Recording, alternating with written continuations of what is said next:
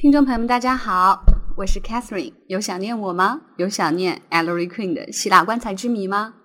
如果你还想听 Catherine 其他的节目，你可以通过 QQ 群三七三七一九三七九，嗯，或者是新浪微博布达佩斯洛伊，也可以通过苹果的播客搜索推理悬疑加入我们。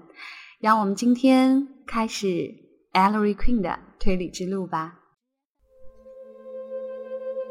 第八章，被杀。他们来到了楼下，正打算再进书房的时候，只听得大厅里有声音传了过来。探长想要一探究竟，就走过去开门看。他瞪了瞪眼，不拘礼节地跨了过去。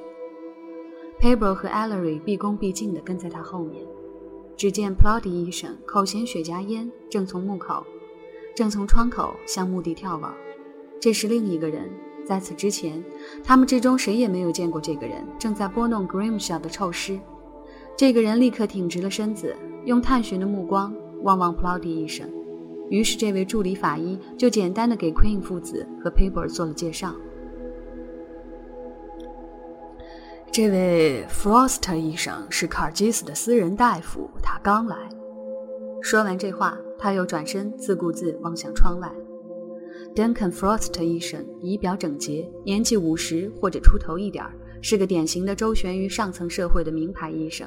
住在高级区的第五大街、Madison 大街以及西区的人，都要请这位医生来给他们祛病延年。他咕哝了几句客套话，就朝后退了一步，低头看着这具肿胀的尸体，极感兴趣。看来你一直在检验我们的大发现吧？探长说。哈哈，是啊，非常有趣，的确非常有趣。Frost 医生回答说：“但是我也颇为不解，这具尸体究竟怎么一下子就会到了卡尔基斯的棺材里去呢？要是我们知道这是怎么一回事的话，医生，我们也就可以松口气了。反正绝对可以肯定，卡尔基斯下葬的时候他不在那儿。”佩伯淡然地说：“当然了，奇就奇在这儿嘛。”我听 Plody 医生说你是卡尔基斯的私人大夫，是吗？不错，探长。你以前见过这个人吗？给他治过病吗？Frost 医生摇摇头。我跟此人素昧平生，探长。而我与卡尔基斯却相交多年了。事实上，我就住在这个后院的对面，在第五十五大街上。这个人死了有多久了？Ellery 问道。助理法医把身子转了过来。背靠着窗，强作笑容。两个医生相互换了一下眼色。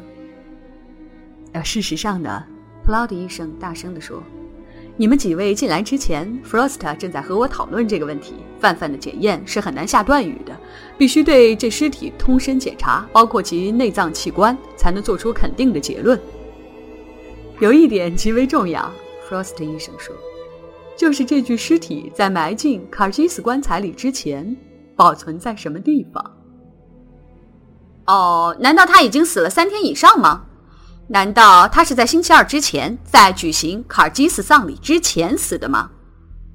嗯，我认为是这样的。Frost 医生回答。普劳迪医生心不在焉的点点头。尸体外表的变化足以表明，至少死了三天以上。尸僵已经消失很久了，出现了第二次松软。看来已经结束了转成青灰色的全部过程。在把他衣服剥掉之前，我们所能讲的就是这些了。正面迹象尤其明显，尸体在棺材里是脸朝下躺着的。凡是受到衣服的压力，以及与有棱角的尖物或者与坚硬的东西相接触的那些部位，青灰色斑点更为清晰。不过这是无关紧要的细节。这一切都意味着。我刚才所讲的都不意味着什么，至少要严格确定死亡时间。虽然青灰色肯定表明至少已经腐烂了三天，但是也有可能是在六天之前。不对尸体进行解剖，我是无法确定的。要知道，我所讨论的种种现象都微不足道。尸僵的消失意味着死亡已经超过了一天到一天半的时间，也有可能是两天。第二次松软是第三阶段，这是指正常情况而言。刚死的时候，你所看到的是初次松软状态，这时一切全都松弛了。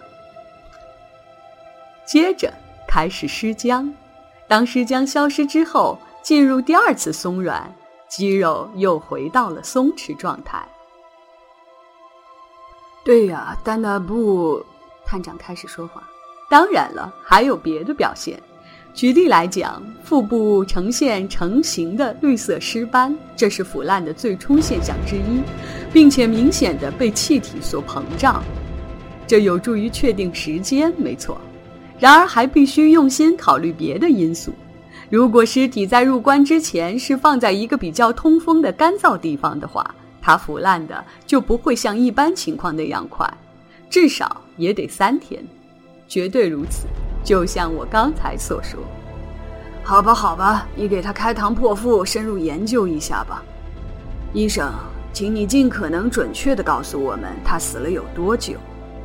探长不耐烦地说。那么卡基斯的尸体怎么办呢？佩伯突然说道。那一个难道就没有问题了吗？我的意思是说，卡基斯之死其中有没有蹊跷呢？探长望着佩伯，猛地一拍腿，嚷了起来：“妙极了，佩伯，真是高见啊！Frost 医生，卡尔基斯死的时候，你是他的临床医生，是不是？是的。那么是你开的死亡证明吧？一点不错，先生。他的死有什么古怪现象吗？” Frost 医生把脸一沉：“亲爱的长官，难道你认为，如果不是千真万确的话，我会正式的判断他是心脏病致死的吗？死的时候并没有并发症，然而卡基斯这些年来一直病得很厉害，他得了一种恶性的代偿性异常肥大症，至少已经有十二年了。由于二尖瓣缺陷而造成心脏扩大，接着。”屋漏偏逢连夜雨，大约三年前，他胃溃疡大发作，因为心脏不好，不能开刀，于是我采取了静脉治疗，但是又碰上了出血，这就导致了他双目失明。这样一种病情发展常见吗？艾 l l y 好奇地问。普劳迪医生说：“我们那些吹大牛的医学文献上是不大提到这种情况的，Queen。”它不常见，不过胃溃疡或者胃癌引起的出血之后，总是会发生这种情况。为什么会如此？谁也讲不出个所以然来。无论如何，Frost 医生点点头，接着他的话：“我请来的眼科专家和我自己，都指望失明只是暂时现象。有时候这类失明会自然痊愈，就像疾病之来时同样的神秘莫测。”但是病情一直没有好转，卡尔基斯再也没能重见光明。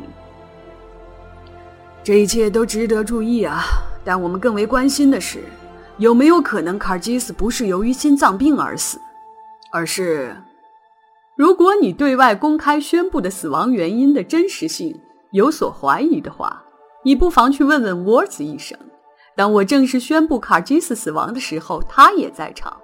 没有什么暴力行为，没有通常那一套闹剧。奎因探长为了治疗溃疡而进行静脉注射，再加上他理所当然的被迫接受严格的饮食定量，都增加了心脏的负担。再说他不听我的明确的医嘱，坚持经常要过问收藏品总库的事务，即使仅仅是通过 Sloan 先生和 Switcha 先生来过问。很简单，他就是心力衰竭。但是，毒呢？探长坚持说：“我肯定的告诉你吧，没有一丝半点麻醉的迹象。”探长向普劳迪医生招招手：“你最好对卡尔基斯也进行尸体解剖，我要知道个确切。这儿已经有了一起谋杀，尽管我们相信 Frost 医生，我们如何能确定没有第二起谋杀呢？”你能顺利的对卡尔基斯进行尸体解剖吗？佩伯焦虑的问道。要知道，他是进行过防腐处理的。啊，这毫不相干。进行防腐并不移除主要器官。要是有什么不对头的话，我会发现的。事实上，防腐对解剖还有帮助呢。它保存尸体，使其丝毫没有腐烂的迹象。我认为我们还得多发现些有关卡尔基斯之死的情况，也许可以从中找出线索来解开 Grimshaw 那个家伙的谜。医生，你负责一下这两具尸体行吗？当然可以。Frost 医生戴上帽子，穿上大衣，带着一副冷冰冰的神情告别而去。探长到了卡尔基斯书房，发现总部的指纹专家正在房间里忙个不停。他抬头看见了探长，赶紧结束手头的事儿。吉米，发现什么了吗？探长轻声地问。不少，可是没有一件有意义。指纹有一大堆，到处都是。我看这整个星期里，出来进去的人数不胜数。好吧，你尽力而为吧，要不然你就到那边大厅里去检验一下尸体上的指纹。那个人，我们认为就是 Grimshaw。从总部带材料来了吗？带来了。吉米匆匆地走出了书房。Flint 进来报告探长，运尸车已经到了。让小伙子们进来吧，但吩咐他们静候吉米结束大厅里的工作。五分钟之后，指纹专家带着满意的表情进入书房。啊，真是 Grim 小一点不错，指纹跟罪犯照片陈列室里的对得上号。我也查了查棺材上的指纹，但那上面指纹又是一大堆，没法发现什么线索。看来全城的警察都把自己的爪子印儿留在了上面。摄影开始了，房里静悄悄的，满屋的闪闪美光。书房变成了小型战场。普劳迪医生进来告别，棺材和两具尸体都被车运走了，吉米和摄影师也离此而去。于是探长咂咂嘴。对 Ellery 和 Paper 嘘了嘘，要他们到书房里来，并且把门关上。第九章，情况。威利警官听见有人在门上重重敲了一下，他把门推开了一道缝，他点了点头，放进来一个人，重新把门关上。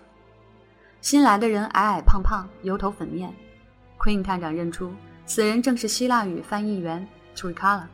就立刻吩咐他去盘问 Demi，要问清楚上个星期五晚上那个白痴的行动。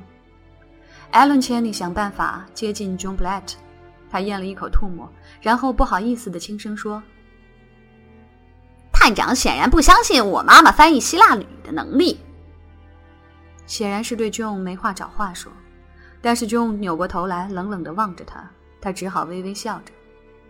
Demi 的眼睛里露出了一丝懂事的样子。非常明显的是，他从来也没有经历过众人瞩目的场面，内心有一种动荡不定的虚荣感，因为那张笨脸上居然也挂起了笑容，结结巴巴的希腊语讲的也比以前流利了些。哦，他说，Tricala 用了一种与他外貌相似的油腔滑调报告说：“他说那天晚上他堂兄叫他上床去。”他又说什么也没看见，也没有听见什么。探长好奇的偷眼看看站在翻译员旁边的这个高大趔趄的丑汉。那就再问他，他第二天早晨醒来以后发生了些什么？星期六，上星期六，也就是他堂兄死的那天。T r i c a l a 朝着 Demi 吐出了一连串刺耳的字句。Demi 眨着眼回答的是同一种语言，却吞吞吐吐的多。翻译员又向探长转过身来，他说：“那天早上，他堂兄 George 的声音把他吵醒了，在隔壁的卧室里喊他过去。他起床，穿上衣服，到他堂兄的卧室里，服侍他堂兄起身穿衣。问他那是什么时候？是早上八点半。怎么，这个戴米得服侍 George 卡基斯穿衣服吗？布莱特小姐。”你不是说过卡尔基斯尽管双目失明，却并不需要服侍吗？艾勒瑞尖锐的问道。John 秀了秀肩膀：“ 你知道的，克因先生，卡尔基斯先生对自己双目失明是非常难受的。他一向是个要强的人，他从来也不肯承认，即使是对自己，双目失明会使他的正常生活有任何改变。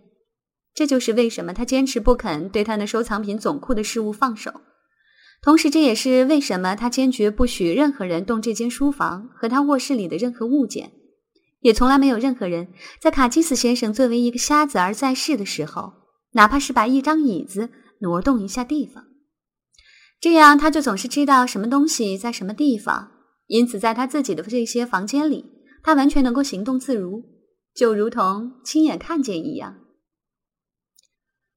但你并没有回答我的问题呀，布莱特小姐。看来根据你刚才所讲，他对于起身穿衣这样一件简单的事儿，也应该不需要人服侍，他一定自己会穿衣服吧？艾洛瑞温和的问道。Queen 先生，你真是异常精明啊，不是吗？John 笑了笑。艾伦·千里突然站起身，回到了墙边的老位子上去。嗯，看来应该是这样。我认为丹米的意思并不是说他真的服侍卡尔基斯先生起床，甚至也并不是真有实际动作来帮助他穿衣服。你知道，有一件事儿是卡基斯先生不会做的，必须有人帮助他做。那是什么事儿呢？艾伦目光警觉了起来，手里在玩着假鼻眼镜。挑选衣服呀，他这人非常讲究，他的衣服都必须是一流的。可是双目失明之后，他就无法挑选每天的行头了，于是，一直就由 Demi 来替他挑选。Demi 一直傻看着，一点儿也不理解这段议论他本人的插话。他必定是产生了被冷落之感，突然爆发出一阵希腊语来。特瑞卡拉说：“他要把自己刚才讲的话继续讲下去。”他说：“他按照常规给他堂兄 George 穿衣服。”他，Queen 父子同声打断说：“按照常规。”John 笑了起来：“ 真可惜，我不会讲希腊话。你知道，探长，Tammy 永远也明白不了关于卡基斯先生行头的那套花样经。我已经说过了，卡基斯先生对衣着十分讲究，他有许多套衣服，每天都要换行头，要全套换新。”如果丹米是位正常智力的随从，这也倒不成问题。偏偏丹米天生智力低下，所以卡尔基斯先生为了免去自己每天早上要吩咐挑一套新行头的办法，他想出了个聪明的办法，就是用希腊文制定了一张表，让丹米按照表格每个星期顺着日子挑选规定的衣服。这样，可怜的丹米那发育不全的头脑也就没有什么负担了呀。程序表是灵活的。如果卡基斯先生哪一天想要变更规定的行头，他就用自己的家乡话口头关照戴米。这份程序表一遍又一遍的重复使用吗？我的意思是说，卡基斯是不是每个星期制定一份新表呢？啊，不是的，那是一份七天的程序表，每个星期周而复始。当他的衣服穿的有点旧了，或者不妨说是卡基斯先生凭自己的触觉认为已经旧了。他在这方面十分顽固，不会听任何人的话。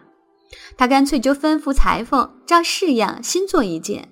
对于配饰以及鞋子之类，他也是按照这个方针办理的。就这样，自从卡尔基斯先生双目失明之后，程序表一直没有变动过。有趣儿，我估计对夜礼服也是这样规定的吧？艾洛瑞喃喃地说道：“嗯，这倒没有。”卡基斯先生每天晚上穿夜礼服是严格到了一丝不苟的地步，但这事儿不劳戴米费心，所以不列在程序之内。好吧，图尔卡拉，你问问这个蠢货后来又怎么样了？图尔卡拉兴奋地比划着手势，嘴里滔滔不绝。戴米的脸色变得生动起来，他也打开了话匣子，语调亲切。图尔卡拉好不容易打断了他的话，拼命地擦抹前额。他说：“他按照程序表给 George 穿衣服。他跟他堂兄离开卧室到书房里去的时候，大概九点钟左右。卡金斯先生的习惯是每天上午九点在书房里跟斯隆先生商洽事情。当他与斯隆先生谈完这一天的事务，我就去笔录他的口述。”特瑞卡拉接着说。这个人并没有讲出这些情况。他说，他堂兄坐在这儿的书桌旁的时候，他离开到房子外面去了。我搞不清楚他到底打算讲些什么。奎因探长好像是讲什么医生之类的话，但是他的话七颠八倒的。他不是在瞎说一气吧？啊？不，他不会瞎说的。真是他妈的倒霉！莱特小姐，你知不知道他打算告诉翻译员什么？我猜想。他是要讲他去见贝洛斯医生，那位精神病专家。你知道，卡尔基斯先生一直在设法治好黛米的精神病，尽管人家一次次回绝他说黛米的病是毫无希望的。贝洛斯医生倒是产生了兴趣，请了个会讲希腊话的人来，他就在离这儿不远的诊所里给黛米诊治。黛米每月都去见贝洛斯医生两次，都是在星期六。他那天一定是到贝洛斯医生诊所去了。不管怎么样吧，他大约在下午五点钟回家。卡基斯先生就是在这段时间里去世的。在那天下午那阵乱哄哄的当中，谁也没有想到去通知黛米，所以当他回到家里的时候，对他堂兄的死毫不知情，真是令人伤心啊！斯隆太太悲叹道：“可怜的黛米，要是我告诉他，他听了之后激动的吓人，他像个孩子似的，呜呜的哭了起来。在他那低下的心智里，他非常喜欢 George。”斯隆太太悲叹道：“好吧，图瑞卡拉，关照他待在这儿，你也在一旁等着。我们也许会需要再询问他。”探长转向 Gilbert Sloan。很显然。上个星期六早上，紧挨在 Demi 之后看到卡尔基斯的就是你了，斯隆先生。你仍像平常一样九点钟和他在这儿碰头吗？斯隆神经质地清了清嗓子。哦，呃，没那么准时。他用那种微带假笑的语音说道：“呃，是这样的，每天早上我确实是九点钟准时跟 George 碰头，可是上星期六我睡过头了。前一晚我在收藏品总库。”工作的特别晚，所以我这天下楼的时候已经九点一刻了。小姐看起来有一点儿不耐烦吧，因为我让她等了，她非常恼火，非常暴躁。她去世前这几个月变得很不正常，可能是由于越来越意识到自己需要依靠别人的缘故吧。Queen 探长搓了一把鼻烟，凑向细小的鼻孔，打了个喷嚏。字斟句酌地说：“那天早上你进来的时候，这个房间里有什么不对头的地方吗？”我看不出，呃，当然没有什么，一切如常。我应该说正常。他独自一个人吗？呃，是的，他确实说到，丹米已经出去了。准确点讲吧，你跟他在一起的时候发生了些什么？没什么重要的事儿，探长，我向您保证。我是说一切事情，什么重要，什么不重要，我会判断。斯隆先生，呃，事实上，呃，事实上，看来谁也没有认为这儿有什么重要的事儿发生。探长，佩伯评论道。艾勒瑞按照韵律抑扬顿挫的吟诵起来。佩伯眨眨眼，啊，歌德的动人好诗。艾勒瑞严肃地说：“哎，别理他。对呀，我们得改变他们对这事儿的态度。Paper，讲下去，斯隆先生，讲下去，来个竹筒倒豆子，即便是像卡尔基斯清了清嗓子这样的事儿，也不要漏掉。”斯隆显得迷茫不安。呃，不过，呃好吧，先生，我们迅速的筹划了一下当天的事务。George 看来好像除了买卖和收藏之外，心里头好像还有什么别的事儿。好，他对我很粗鲁，非常粗鲁，我很不痛快。我向你保证，探长，我不喜欢他这种语气，也这样告诉了他。是的，他用他生气的时候惯用的那种咆哮声向我打了个招呼。也许他看到自己有点过分，就突然改变了话题。他手指捻着他所系的红领带，用平静多的口吻说道：“我觉得这根领带有点变样了，Gilbert。当然了，他只不过是没话找话。”我用肯定的语气对他说：“哦，不是的，George，他看上去蛮好的。我感觉得出他不挺过了，Gilbert。你离开这儿之前提醒我一下，打电话给百丽公司买几条新的像我现在这样系着的领带。哦，百丽公司是他购买配饰的店家。”我应该说，曾经，曾经是。瞧，这就是 George 的派头。领带其实并没有什么不好，可是他对于打扮总是非常大惊小怪的，你知道？我不知道以上这些是不是？探长还没有开口 a l l e r y 就断然的说：“讲下去吧，斯隆先生。那么离开之前，你提醒他了吗？”斯隆眨眨眼：“当然提醒了，布莱特小姐可以作证。”布莱特小姐，你还记不记得这件事儿啊？他转过身来，朝着这位姑娘殷切地问道：“在 George 和我刚谈完这一天的事物之前，你进了书房，你是来等录他的口述的，所以你看见了。”斯隆用一种得意的口吻说：“这就是我要说的。在我离开之前，我对 George 说，你刚才要我提醒你 George 关于领带的事儿。”他点了点头，于是我就出门去了。这就是那天早上你和卡尔基斯之间所发生的一切事儿吗？就是这些了，先生。我讲的每件事情都准确无误，都是我们的原话。我并没有马上到收藏品总库去，我在商业区有个业务上的约会，所以直到两个钟头之后，我到收藏品总库去的时候，才得到咱们一个雇员波姆小姐的报告。说，George 在我离家之后不久去世了。苏伊查先生现在已经赶回家去了，于是我马上回家。收藏品总库离此不远，你们一定知道的吧？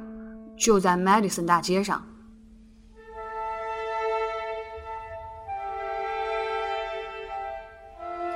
一个双目失明的人对自己的衣着打扮如此的讲究，这其中。有 Ellery Queen 埋下的伏笔吗？你猜到了吗？如果你对此愈发的有兴趣，那就不要错过 Catherine 的推理悬疑。好啦，我是主持人 Catherine，让我们下期节目见。